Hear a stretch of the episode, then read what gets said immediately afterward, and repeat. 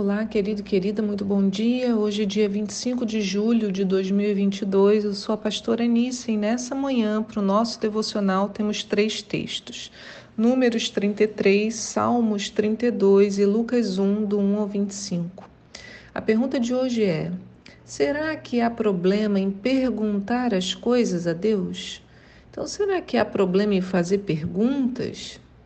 Hoje nós começaremos a leitura do livro de Lucas e ler assim os evangelhos é sempre uma oportunidade especial de olharmos mais de perto a vida de Jesus. Gente, é um privilégio, né, a gente poder retomar esses textos. Então a gente não faz a leitura na sequência, Mateus, Marcos, Lucas, João, Atos, né? Porque a gente vai é, caminhando por eles volta e meia, né? Nós retornamos a algum evangelho. No texto de hoje, a história nos conta sobre duas pessoas recebendo a visita de um anjo. Na verdade, em ambos os casos é o mesmo anjo que os encontra, o anjo Gabriel, e nos dois casos o anjo está vindo avisar sobre gravidez. As duas pessoas que recebem a mensagem do anjo fazem perguntas, mas elas foram interpretadas pelo anjo de maneira diferente, de modo que a resposta dada a cada um foi distinta. O primeiro é o sacerdote chamado Zacarias, que era da classe de Abias. Ele e a sua mulher Isabel eram descendentes de Arão. Aliás, o fato de ter tantos detalhes sobre o trabalho de Zacarias é que se pode datar, mais ou menos, o período do nascimento de João Batista e Jesus, que são os personagens aqui. Mas vamos na história, né? Na época de Herodes, o rei da Judéia, é, tinha um, um sacerdote chamado Zacarias. Ele e a sua esposa Isabel, descendentes de Arão, os dois andavam em justiça, no verso 6 de Lucas 1, hoje fala, andavam em justiça aos olhos de Deus e obedeciam de forma irrepreensível a todos os mandamentos e doutrinas do Senhor. Contudo, eles não tinham filhos, porque Isabel era estéril e ambos eram avançados em idade. Então, já temos um cenário aqui, né?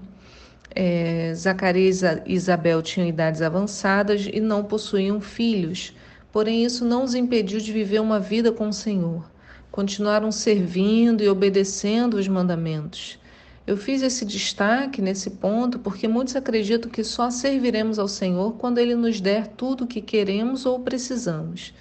Mas, irmãos, não é assim que devemos caminhar. Servimos pelo amor e salvação que recebemos, e já isso nos teria sido suficiente.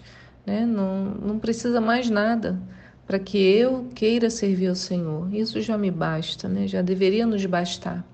Agora, o que, que vai acontecer com esse casal? A Bíblia nos conta que numa certa ocasião, começa lá no verso 8 de Lucas 1, o, quando o seu grupo estava em serviço, Zacarias ministrava como sacerdote diante de Deus.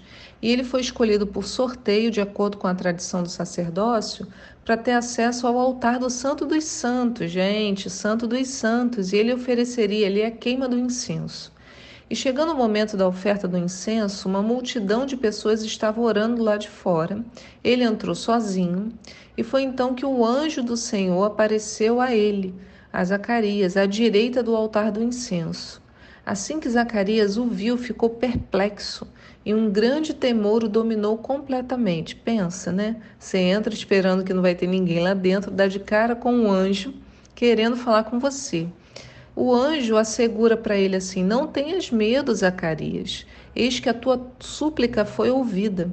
Isabel, tua esposa, te dará à luz um filho, e tu lhe porás o nome de João e ele te será motivo de grande felicidade e regozijo, e muitos se alegrarão com o seu nascimento, pois ele será grande aos olhos do Senhor, jamais beberá vinho nem qualquer outra bebida fermentada, e será pleno do Espírito Santo desde antes do seu nascimento, e conduzirá muitos dos filhos de Israel à conversão ao Senhor seu Deus. Ele avançará na presença do Senhor no mesmo espírito e poder de Elias, com o propósito de fazer voltar o coração dos pais aos seus filhos e os desobedientes à sabedoria dos justos, deixando um povo preparado para o Senhor. Gente do céu, imagina isso. Zacarias recebe a visita de um anjo que fica ali, às claras, diante dele, e lhe entrega uma mensagem inacreditável. Deus tinha um projeto ainda maior para Zacarias, mesmo no avançar da idade.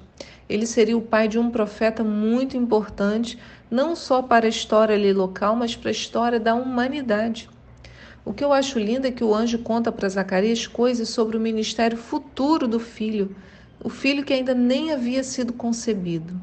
E mais bonito ainda é saber que João, o filho, seria cheio do Espírito Santo desde antes do seu nascimento.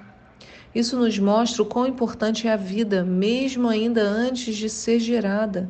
Deus já sabe até o nome. Já mandou o anjo dizer: oh, o nome dele vai ser João. Por isso somos contra o aborto, por acreditar que se houve fecundação já há vida, já há propósito. Claro, né, irmãos, há muitas questões complexas a serem tratadas debaixo desse guarda-chuva da minha fala, mas é importante entendermos os motivos que nos levam a pensar dessa forma. Voltando para a história, Zacarias recebe essa revelação e o que, que ele faz? Ele faz uma pergunta ao anjo.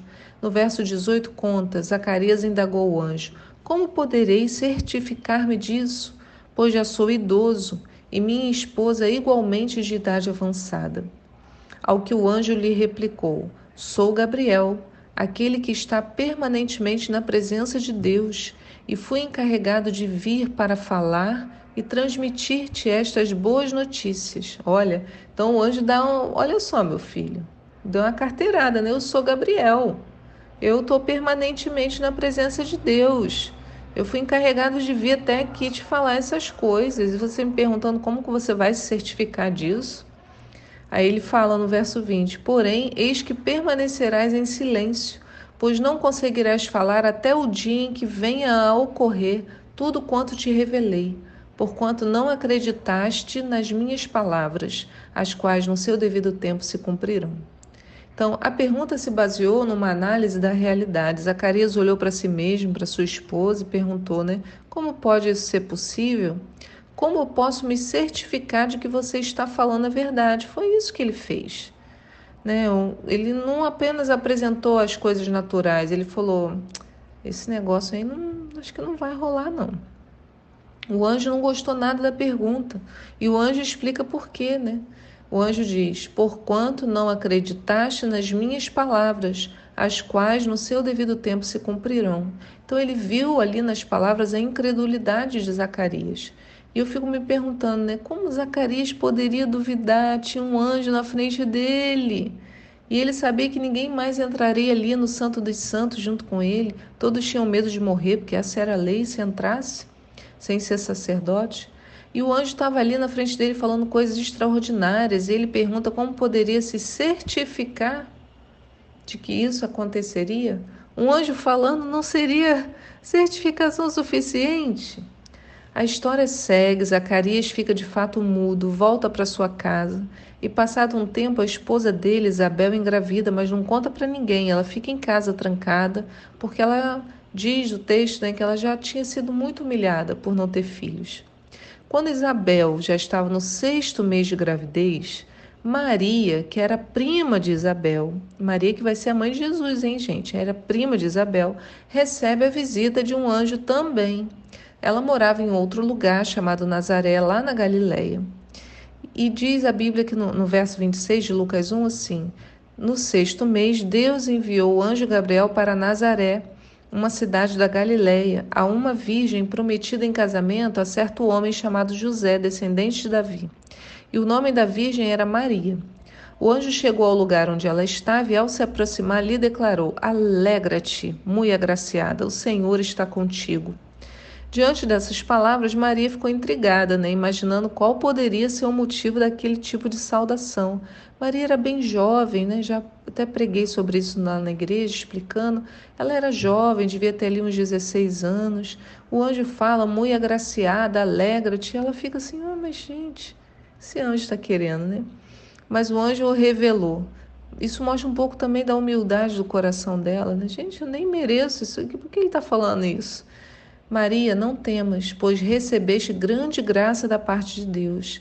Eis que engravidarás e darás à luz a um filho, a quem chamarás pelo nome de Jesus. Ele será grande, será chamado Filho do Altíssimo. O Senhor Deus lhe dará o trono do seu pai Davi, e ele reinará para sempre sobre o povo de Jacó, e o seu reino nunca terá fim. Novamente, o mesmo anjo aparece, né? Já sabem, se o anjo Gabriel te visitar, né? O mesmo coisa, você vai engravidar, vai ter um filho. Ele traz uma revelação de forma semelhante àquela que Zacarias havia recebido. Né? O anjo informa Maria que ela engravidará e que a criança será muitíssimo especial. E diante de tal revelação, Maria também fará uma pergunta, mas a pergunta é diferente da que Zacarias fez. Diz assim no verso 34: Então Maria perguntou ao anjo: Como acontecerá isso? Pois jamais tive relação sexual com homem algum. E o homem e o anjo lhe esclareceu: O Espírito Santo virá sobre ti, o poder do Altíssimo te cobrirá com a sua sombra, e por esse motivo o ser que nascerá de ti será chamado Santo Filho de Deus. Saiba também que Isabel, tua parenta, dará à luz a um filho mesmo em idade avançada, sendo que este já é o sexto mês de gestação para aquela a quem julgavam estéril. Porquanto para Deus não existe nada que lhe seja impossível. Diante disso, declarou Maria: Eis aqui a serva do Senhor, que se realize em mim tudo conforme a tua palavra. E o anjo partiu. Você consegue perceber a diferença entre essas duas perguntas? Zacarias perguntou como ele poderia se certificar que a promessa era verdade, que ela aconteceria, e colocou logo a realidade como impedimento. Maria não fez isso. Ela pergunta como isso acontecerá. Então, ela cria que a promessa seria cumprida, estava certo para ela já. O coração dela acreditou no anjo, ela só queria entender o processo, já que engravidar sem estar casada era uma vergonha, na verdade era um crime, e a mulher poderia ser morta. Para Maria havia muito mais coisa em jogo, ela poderia perder José, poderia perder a reputação, poderia perder a própria vida. Sem contar, né, assim, ela faz essa pergunta, né? Ela só queria saber como as, as coisas aconteceriam, tendo por certa promessa e já mobilizando toda a sua vida para aquele evento, porque quando ele fala, o Espírito Santo virá sobre ti, o poder do Altíssimo te cobrirá com a sua sombra.